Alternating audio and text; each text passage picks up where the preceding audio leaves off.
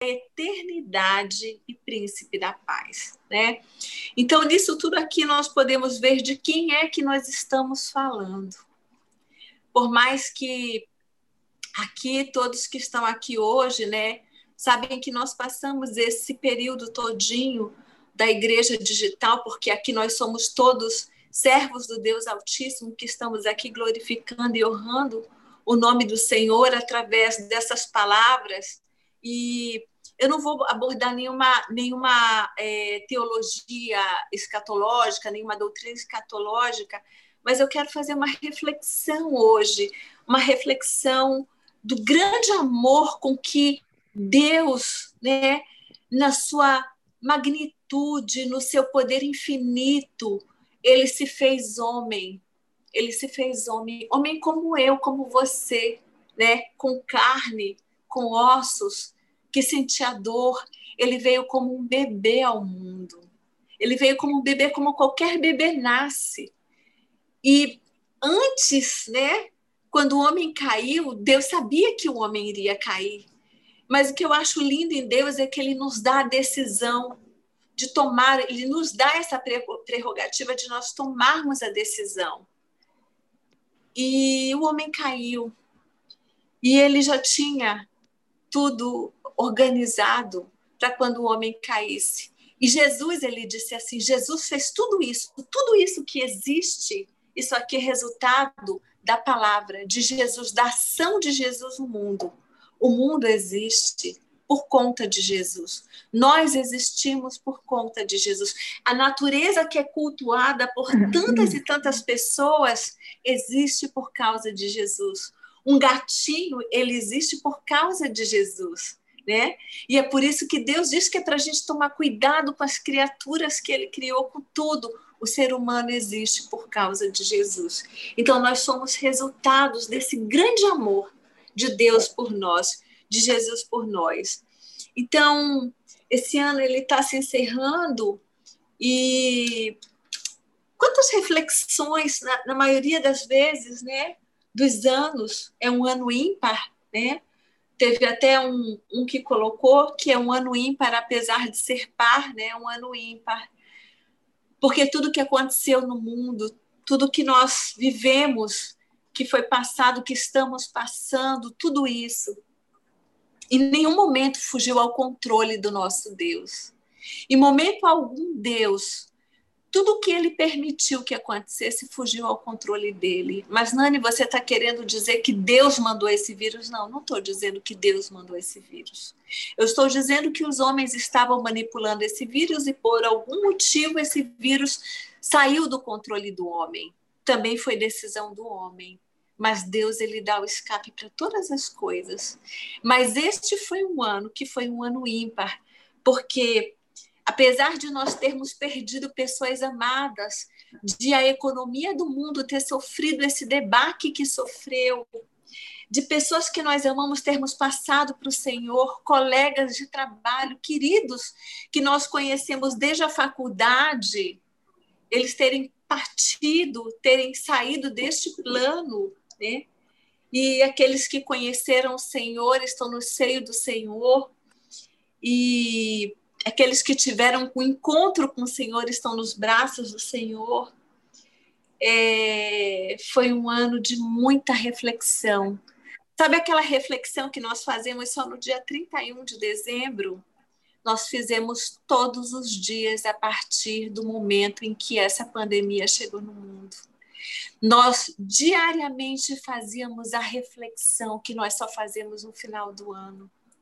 Foi o momento em que nós nos encontramos, nós nos encontramos conosco e nós tivemos a coragem de nos encontrar com o nosso Criador ainda nesta vida e reconhecer a autoridade desse Deus que não é só Criador, né?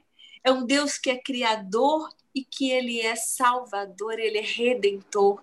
Nós tivemos a coragem de dizer assim: Senhor, o nosso limite é esse, daqui para cá nós não temos a quem recorrer, porque a medicina viu simplesmente confrontada com algo inimaginável, que não sei se em algum momento eles poderiam perceber, porque nós que somos da área da saúde, nós nos vimos completamente desesperançosos com relação a, ao que viria, mas muito esperançosos numa ação soberana de Deus. Eu vi médicos, enfermeiros, técnicos de enfermagem, pesquisadores se voltarem e orarem sobre os pacientes, orarem sobre si mesmos e ministrarem a palavra de Deus, declararem a autoridade de Deus dentro de hospitais, coisa que nós não fazemos comumente. E nós vimos esse grande, esse grande movimento direcionado a Deus de reconhecimento de poder e autoridade de Deus. Então, a reflexão que nós fazemos geralmente no final do ano, ela era uma reflexão diária, era uma reflexão constante nas nossas vidas, tem sido, não era e não é, ela tem sido. E nós, de longe, e nós começamos a nos abraçar e nos acolher e não havia credo, não havia religião que nos impedisse de buscar esse único e absoluto Deus. Nós nos unimos em uma só fé. E isso para mim foi de um valor e de uma dimensão inimaginável. Deus é Deus. Deus ele está acima e nós conseguimos ver que Deus está acima de todas essas coisas, que nós não podemos prender Deus em uma religião, que Deus ele não está preso à religião, ele não está preso a ideologias humanas. O reino de Deus ele não tem limites, é ilimitável. Reino ele não tem limites, né? Países eles são delimitados, mas reinos eles não são delimitados, porque o reino ele não está delimitado geograficamente. Um reino ele está no coração e na mente de cada um de nós. E nós vimos o reino de Cristo se estar sobre, sobre os homens. Eu vi países que não têm a, a, a, o hábito de cultuar Deus, louvando e orando e pedindo louvando a Deus, pedindo misericórdia de Deus. Então, tudo isso, gente, nós vimos, nós pudemos contemplar este ano e ainda contemplamos. Então, nós vimos um, um povo que se uniu em prol de um objetivo único, que era adorar, louvar e pedir de Deus a misericórdia, ajoelhar e pedir de Deus que Deus viesse e tivesse um olhar direcionado para esta terra e tivesse misericórdia de nós pessoas que partiram, renda que foram perdidas, empregos que foram perdidos, né? E nós vimos que não importa quanto você ganhe, que todo o teu dinheiro não servia de nada. Nós vimos o dinheiro não ter valor. Nós vimos o dinheiro perder todo o valor que ele tinha. Um ano de superação, porque nós superamos tudo e colocamos tudo nas mãos do Senhor e foi um Natal onde nós vimos as árvores pobres de presentes, mas o nosso coração cheio de gratidão a Deus, que eu acho que foi, foi o melhor presente, é o melhor presente que nós podemos dar a Deus, que é o coração, o nosso coração. Ele diz assim: Filho meu, dá-me o teu coração. É o que ele quer de nós, é o nosso coração. Ele não quer saber se o coração está leve, se o coração está pesado. Ele não, não põe, impõe uma condição para que nós demos o nosso coração, entreguemos o nosso coração para ele. Ele só diz assim: Filho meu, dá-me o teu coração. Então, esse foi um ano ímpar. E nós esperamos o medo da morte Quantas pessoas eu não vi que elas abriram mão de tudo e elas foram socorrer pessoas e pessoas que elas nem conheciam, elas deixaram a pandemia de lado e foram em socorro umas das outras. E isso não pode acontecer sem que essa pessoa não tenha dentro dela um sentimento de amor ao próximo muito grande. E esse sentimento não vem por um acaso, esse sentimento vem por um sentimento maior, que é o sentimento que é colocado a priori, né? É a percepção de Deus que é dada a priori ao homem, né? Então, nós enfrentamos o medo de nos aproximar, mesmo à distância, uns dos outros. E eu olho para esse grupo que hoje está aqui, né? É claro que é um domingo, são poucas pessoas que estão aqui, mas são as pessoas que têm se comprometeram com esse, essa percepção e abraçaram esse Deus, não somente no momento da pandemia, mas abraçaram esse Deus como seu escudo, né? abraçaram esse Deus como seu Senhor e Salvador.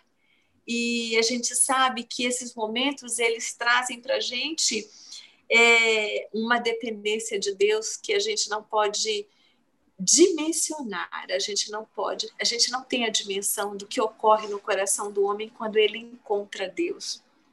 Só quem realmente passou por essa experiência. E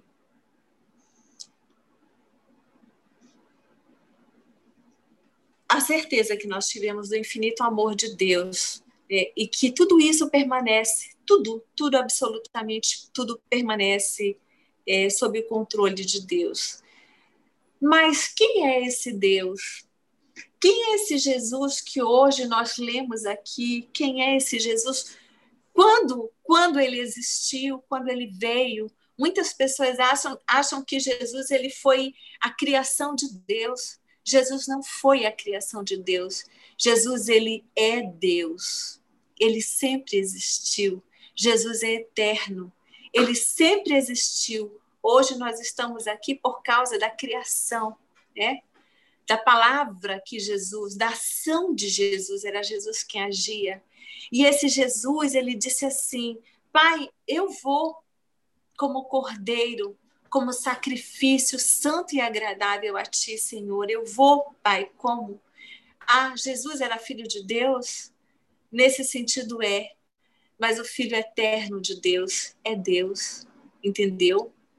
A trindade, ela, ela é três e é uma só, é um único Deus, mas é uma trindade. E esse Jesus, ele veio, né? E ele se, se veio como uma criança, nascida de uma mulher, né? De uma virgem, né? Com todo o DNA, parte humano e parte o DNA de Deus. Mas ele deixou toda a, a, a, a não digo poder, mas ele deixou a divindade dele, né, lá no céu. Toda a realeza dele ficou no céu e ele nasceu e ele veio numa manjedoura. Ele veio filhos de pais humildes, de pessoas humildes, né? Porque José nessa época era da família de Davi, mas ele era um carpinteiro, ele era um homem simples, né? E ele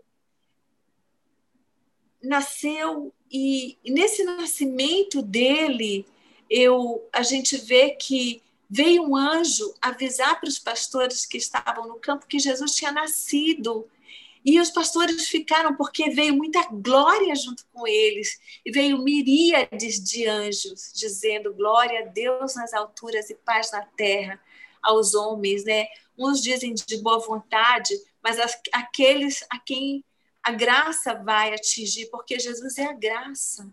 Jesus é toda aquela promessa que vem desde Gênesis, né? Quando Adão caiu, Jesus é essa promessa. Jesus se fez homem e veio até nós.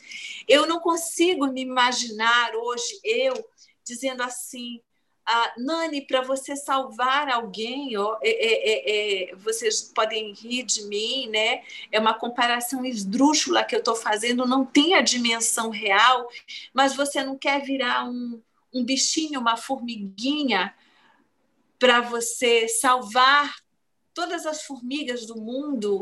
É uma coisa tola que eu estou falando, mas né, tanto amor que Deus teve por nós que nós não somos comparados com uma formiga, nós somos comparados como um grão, como um pó, entendeu? Um pó da terra. Esse mesmo pó de onde Deus ele tirou foi o substrato todinho que ele teve para criar um homem. Então, porque a, a, criatura né, original de Deus é Adão. Né? Depois, tanto a mulher ela já veio de matéria formada e todos nós já vi, viemos né, a partir de uma matéria né, que já foi criada por Deus. Então, filho legítimo de Deus né, na criação foi Adão, nesse sentido de criação. E esse Jesus ele deixou toda essa divindade ele veio como homem e ele veio aqui com toda a suscetilidade de um homem, com morte, e ele veio morrer uma morte de cruz, que é uma morte que a época de Jesus era a morte mais vergonhosa, mais constrangedora. E esse homem ele veio, isso aqui tudo nós já sabemos, nós já falamos, mas o que eu quero tentar dizer para vocês, eu nunca vou vou colocar a dimensão real de tudo isso, é que esse homem, ele veio, esse Deus, Deus ele veio na forma de homem, e ele está num corpo de homem glorificado ao lado do pai. E ele está lá e ele está dizendo assim mesmo para o pai: Pai, eu morri pela Nani, entendeu? Eu morri pela Nani. Então, os pecados da Nani eles já foram perdoados, porque eu morri numa cruz por causa dos pecados da Nani. E não são poucos os pecados da Nani, são muitos os pecados da Nani. Ele morreu pelo pecado de, do, do, maior fascínora que já existiu na face da terra. Jesus ele levou sobre si esse pecado e todos os outros pecados, retroagindo até Adão e indo até lá na frente, no momento em que ele vinha buscar a igreja dele e após. Então, gente, eu, eu gostaria de dizer hoje para vocês que esse amor, ele envolve o coração da gente. Tem uma música que diz assim: O teu amor me envolve e atrai para que eu esteja ao teu lado. Eu espero em ti. E como igreja, nós subimos como águia, né? nas asas do Espírito. Então, isso, meus irmãos, que eu estou trazendo hoje já foi falado, já foi contado, já foi falado em versos, em prosas aqui por todos nós, mas eu não poderia deixar de falar que esse Deus, ele, ele está num corpo de homem, sentado ao lado do Pai. Ele fez questão de fazer isso por nós. Eu não sei se eu estou conseguindo passar para vocês a dimensão do sacrifício que Jesus fez por nós, porque é difícil, porque nós não sentimos a dor que Jesus sentiu, nós não sofremos a separação que ele sofreu da Trindade, com a qual nunca na eternidade jamais ele havia se separado. Né? Ele se separou dessa trindade, ele ficou só, porque Deus, ele não comunga com as trevas, então teve que haver uma separação para que isso acontecesse. E ele ressuscitou num corpo de homem, glorificado pelo Pai. Jesus, ele poderia se ressuscitar sozinho? Poderia, mas ele foi obediente até na ressurreição, porque quem o ressuscitou foi o Pai. Foi o Pai que o ressuscitou. E é por isso que hoje esse nome, quando nós falamos o nome de Jesus, é o nome que está sobre todos os nomes e ele tem a primazia, a excelência e o poder sobre todas as coisas, não só porque ele foi o Deus criador, mas porque ele é o Deus redentor. E para ele toda a honra, toda a glória, todo esse mérito pertence a Jesus. Né? E esse corpo que ele assumiu é um corpo eterno. E por esse amor ele curou, por esse amor ele sofreu, por esse amor ele assumiu as nossas transgressões, né? As coisas mais horrendas. Hoje, esse cordeiro ele está sentado junto ao Pai. E quando a gente vê aqui em Apocalipse, né, que diz assim: digno é o cordeiro, olha só que lindo. Ele está como um cordeiro morto, que foi morto. João teve a visão desse cordeiro. E isso é muito profundo, irmãos né? Digno é o cordeiro que foi morto, morto de receber a plenitude do poder e da riqueza e da sabedoria e da honra e da glória. Então aqui a gente tem toda a plenitude do poder e da autoridade de Jesus, porque aqui tem os sete, né?